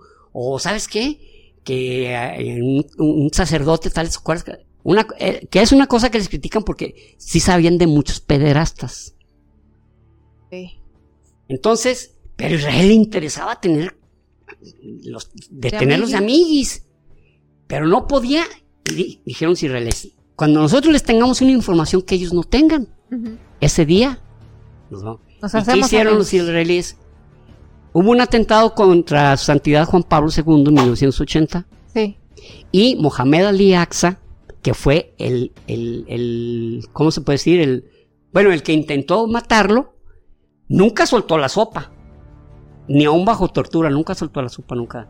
No Wow. sabían de parte quién venía el chingadazo. Unos que eran los comunistas, que trataron de matar a su santidad, este, que habían sido, este, los árabes, que habían sido los iraníes, y los, los del Hezbollah, eh, digo, perdón, los del Mossad tenían la información y se la llevan. ¿Sabes qué? Fueron los iraníes, cabrón. Fue el, el ayatollah Ali Khamenei quien mandó a hacer ese atentado. No mames. Hijo de la chingada, no me digas, pues te estoy diciendo, mire, aquí están las pruebas, pa, pa, pa, pa. No, pues ya se hicieron amiguis. Entonces ya el Vaticano, que no le da información a la CIA, le da información a la- al Mossad. Guau. Porque, oye, güey, ¿por qué no? No, güey, pues a ver, nosotros, ¿por qué nunca supimos de, de- de quién, nos, quién atentó contra su santidad? Estos, estos compas vinieron y nos trajeron. ¿Y qué pasó después? Que inclusive, ¿se acuerdan que, que su santidad Juan Pablo II le quitó la culpa a los suyos de la muerte de, de- de Jesús? Ah, sí. Ah, pues, No es coincidencia. No es coincidencia. No es coincidencia. Wow. O sea, también eso está culero, que hubieran tenido que hacer eso para que ya dijeran, ay, bueno, ya los perdonamos de la muerte de Jesús que... Mira, Que lo que pasa es esto, lo que pasa es, es, es- en ese tiempo estaba Ehud Barak y Ehud Barak le dice a su santidad, ¿sabes qué? A nosotros nos ha hecho mucho daño esto y, y es muy fácil si ustedes nos ayudan, ustedes nomás, porque ustedes saben que nosotros, que nosotros no fuimos. Primero fueron los romanos y si hubiéramos sido nosotros, si hace dos mil años, cabrón, o sea, Sí, si hubieran sido los... Y, usted, y, y su santidad estuvo de acuerdo, dijo, no, pues sí es cierto, o sea... Sí, era algo que nada más estaba generando odio de Okis. o sea, Exactamente. Ahora, bueno, la última operación. Est- Esta, operación se llamó Orchid. En, en el año 2004, que- cuando estaba de presidente eh, Ariel Sharon, este, hay, hay- hay un incidente en Corea del Norte, explota un tren de pasajeros, ¡pum! pero un estallido así, perro, perro. ¡guau! Y, pues, ¿qué hicieron? En una villa, prácticamente desapareció una villa de 10.000 habitantes. Órale. Y, y pues, ¿qué llevaba el tren? No, pues que traía un combustible muy especializado, bla, bla, bla. A todo, todo el mundo dijo, pues, los de Corea del Norte ni nos van a decir. Durante cinco años, a partir de ese momento, todos los teléfonos celulares estuvieron prohibidos durante cinco años en Corea del Norte. Ah, no seas. Entonces, a todo el mundo le sonó, ah, pues sí, estos güeyes, excepto Israel. Israel dijo, a ver, a ver, a ver, esa pinche explosión de ese tamaño, a ver. Y mandan a, a- a- a espías, eh, mandan cazas a Corea del Norte. Y, se dan cuenta que llega un avión, un avión sirio, aterriza y se lleva cuerpos que eran de, de, de, no, ejecutivos, sino de científicos, de científicos sirios, pero los llevaban dentro de ataúdes de, plomo, cabrón. O sea, radioactividad. Entonces, oye, pasó esto, cabrón. Ay, cabrón. ¿Sabes qué? Están enriqueciendo. Están enrique. En ese tiempo estaba Nauma Admoni, pero aca- acababa, ac- bueno, acaba de entrar el Charón y, y este, eh, eh, el nuevo, el nuevo jefe del Mossad era este, eh, Dagan, se apellidaba Ga- Dagan, pero no, Ok. no, no me acuerdo. eh, Bueno, ese. Dagan, bueno, dice, oye, esta pinche cosa está curiosa, ¿no? Sí. Entonces dice, ¿sabes qué? Si había, si había sirios, no estarán haciendo ellos su propio, este, atom- su propio reactor. Entonces, en el año 2006, un funcionario, digamos, un funcionario de, de alto nivel científico, de, llega a un bar, para variar un bar británico, un bar de Londres, y en eso llega una chica muy hermosa. Y mientras tanto, y, y a este, a este, ¿cómo te este funcionario pues, se le hace, ay, hola, ¿qué tal? Olis, qué simpático eres, ¿de dónde eres? Ay, soy sirio, ah, qué buena onda. ay". Bueno, platican ahí. Mientras tanto, los, eh, los estos, eh, mm, que- quetzes, Ujú. se mete un grupo, hay claves, prr, entran y hay la, la computadora del tipo, sacan información a lo bestia, la copian totalmente, la copian Ajá. totalmente y vuelven a dejar todo en su lugar. Y cuando ya está todo en su lugar, este cuate que ya llevaba varias copitas y que dijo, no, esta mujer ya está a punto de turrón, le llaman y así en su audífono y dicen, ¿sabes qué? Ya estuvo el jale. Ah, ¿sabes qué? Con permiso, ya nunca volvió este güey. Pues, ¿Qué pasó? ¿Qué hice mal o qué? ¿Qué dije? ¿Qué dije o qué? Y ya, y se llevan esa información y dan, dan con, con, con fotos que está, donde se está construyendo un reactor nuclear, cabrón. Dice, no manches, dice, pero era, eran, puro- eran muchos archivos JPG, Ajá. entonces, pero, pero unos tenían más de año y medio esas fotos, dijo, este es un pedo, cabrón, porque no sabemos en qué nivel está ahorita. Sí, sí, sí. Entonces, ¿qué hacemos? Pues tenemos que saber primero dónde está. Entonces, eh, eh, dan con el lugar, se llamaba Alcavira. Ah, Alcavir, perdón, Alcavir. Ujú. Aquí está. Y en fotos aéreas, sí, aquí está. Y e- es una nave de 40 por 40 por 20 de alto. Igualito, igualito al reactor que, ti- que tienen, que tenían, el primero que tenían en, en Corea del Norte. Es una réplica, cabrón. Dice, pero ¿en qué estado de avance lleva? Tenemos que saberlo. Entonces tenían que mandar un grupo que primero sacara muestras del lugar y pues mandan al, al Sayed Matkal en dos helicópteros, vuelan a baja altura, llegan al lugar y toman muestras de tierra y de agua. Casi los descubren, pero pues no los descubren. casos que llegan y se dan cuenta que efectivamente había isótopos radioactivos, pero muy leves, o sea, que apenas están trabajando la planta. Ok. Entonces, ¿sabes qué? Tenemos que tronar esa, esa. Y era en el 2006. En el 2006, ¿se acuerdan que el primer ministro era Ariel Sharon y en ese le da un infarto cerebral? Oh, madre. Y entonces, este Ehud, eh, bueno, ahorita les digo el nombre. Eh, el, el nuevo primer ministro dice, le da continuidad, o sea, no creen que, que, a ver, ¿cómo estuvo? O sea, el Mossad daba una información entrando al primito, al- entrando un primer ministro o un sustituto de primer ministro, al primito que entrevista es al del Mossad.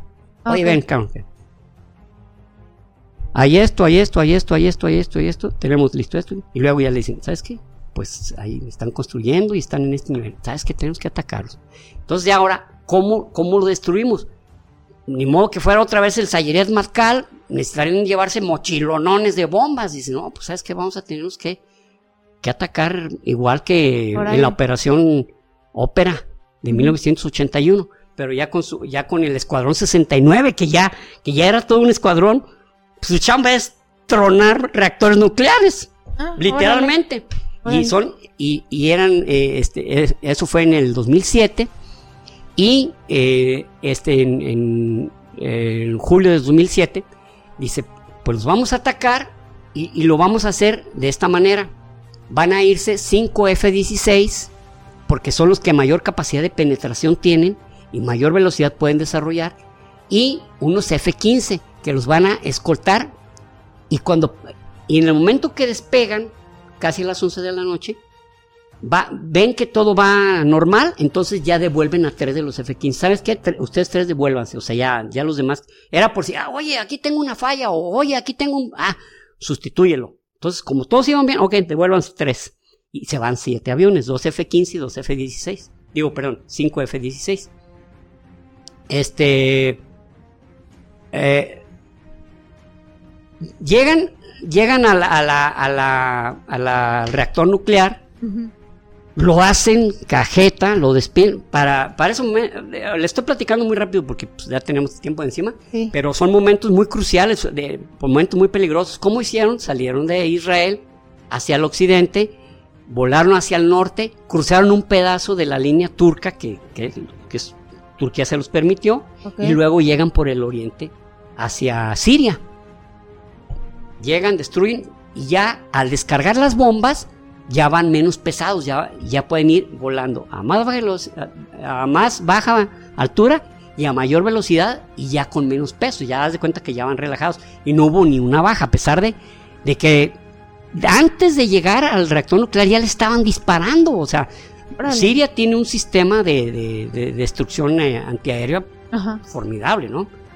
Entonces, este, eh, se, se destruye, pero quedaba un cabo suelto.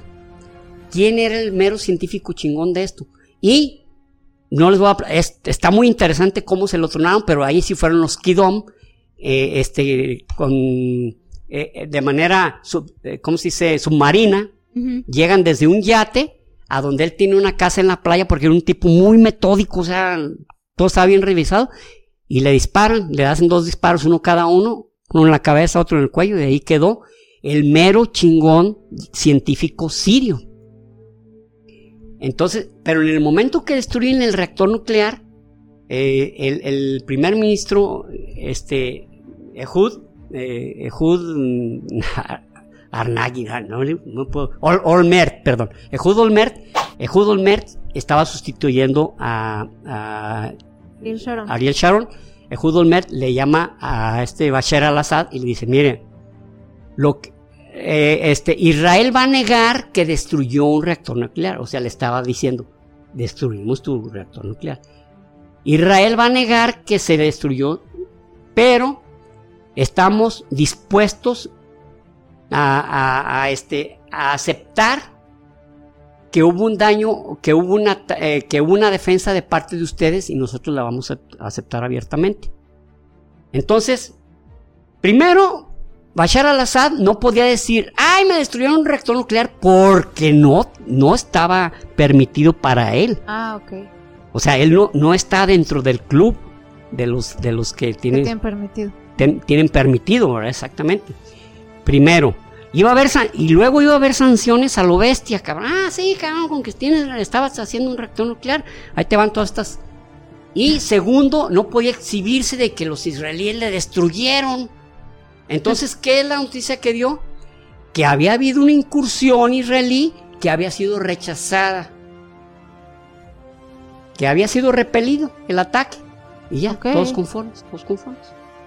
Y ya fue cuando a este, a este que se llamaba Mohamed Suleimán, el mero científico chingón, que le decían la sombra de, de, de Bashar al-Assad, porque era el su mero consejero chingón, Ajá. lo matan en, un- en su casa en la playa, y pues dicen, bueno, aquí por lo pronto ya dejamos. Y luego, pues llega la guerra civil este, en Siria y pues, difícilmente se va a levantar. Ah, ¿no? valió. ujú. Y, y lo último sobre esto es que ahorita están peleando los, los, los israelíes van a destruir el reactor nuclear de Irán. Eso va a suceder, esto no necesita ser brujo para decírselos.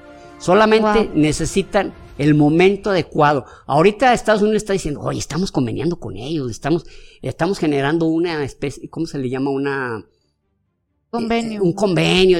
Israel dice, no, güey, no va a haber convenio con ellos. Ellos están enriqueciendo uranio y no lo llevan al 65%, así Sí. que no, o sea, todo esto que te estoy diciendo, te lo estoy diciendo de primera mano, cabrón. Mira, hay estas fotos, hay esto. ¿Y qué han hecho los israelíes del principio, desde que empezó Irán? Le han provocado, eh, este, se han metido eh, con hackers y les han hecho un desmadre. Eh, muchas centrifugadoras se desmadraron porque empezaron a girar. Israel le ha hecho la vida jodida. Sin embargo, los iraníes han seguido adelante. Y lo último que hicieron fue en el 2020, en julio del 2020, este, al, al líder, al, al, que se llamaba Mosé Fakayadeh, Mosé Fa- eh, Fa- sí, Mosé Fakiyadeh, que era el, jefe, e- era el líder de todos los científicos, lo matan los israelíes. Bueno, los israelíes dicen, no dicen sí ni dicen no, pero al ir pasando con su grupo, ¡prrr! desde una, desde una ven, lo despe- literalmente despedazan el- el- el- a disparos eh, el carro donde iba, se bajan y le empiezan a disparar a la ven. La ven estaba sola con la ametralladora, o sea, desde vía satélite dirigieron los disparos. Entonces no, no hubo ni siquiera agentes Kidom ahí presentes. Estaba una ven con su rifle, se disparó. Muy bien, este, esto es a, a grandes rasgos las misiones más de, de- de mayor, mm, bueno, todas de son más- importantes, De más pero alto estas perfil, ¿no? de más alto perfil, pero hubo, hay varias, hay otras 12 donde se mataron unos, donde se liquidaron, ejecutaron a algunos líderes que se estaban ocultando y que lo estaban haciendo muy bien de las diferentes facciones este, palestinas Ah. y que se los ejecutaron a través de los años.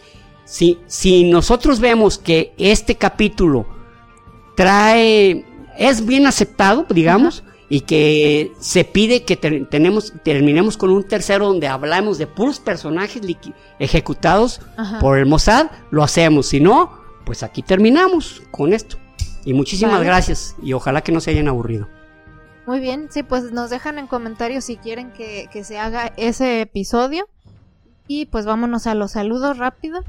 Eh, el primero es para, para Mariana Mesa, eh, dice que es seguidora nueva y que le gusta que dejemos los detalles sobre los libros que recomendamos aquí en las pues en la descripción siempre se los dejamos y que le gusta esperarse hasta el final a que digamos cuál emoji dejar.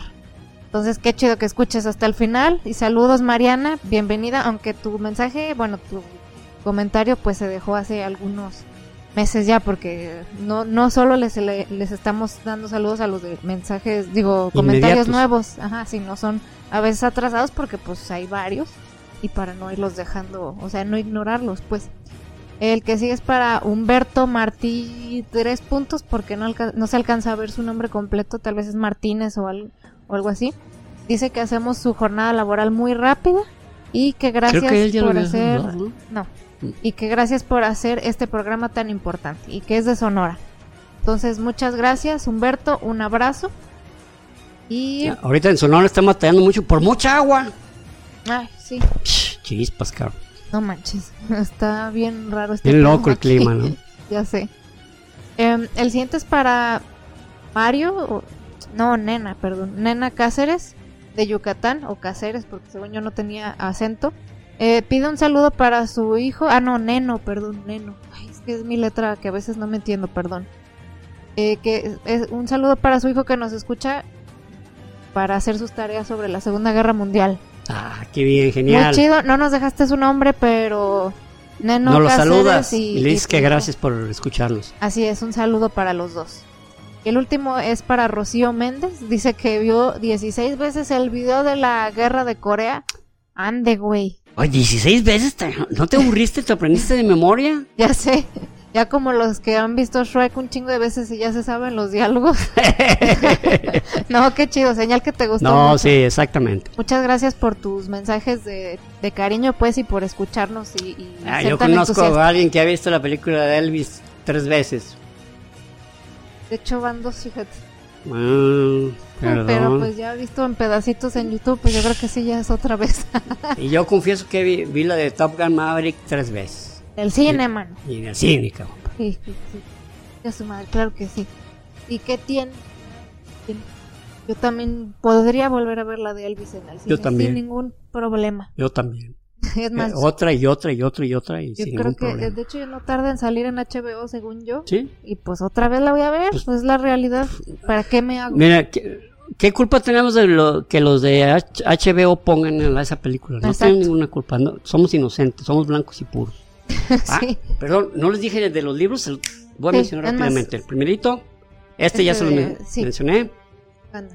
El de Shimon Pérez, Oriente, se llama Oriente. Medio Año Cero. Este de Gordon Thomas, el espía del Mossad, donde les hablé sobre Robert Maxwell, que le vendía hasta refrigeradores hasta a los esquimales y que se los llevaba de nalguita con todo mundo. Millonario. Ujú. Y este otro, también de Gordon Thomas, que se llama Mossad. Y nada Así, más. nada más.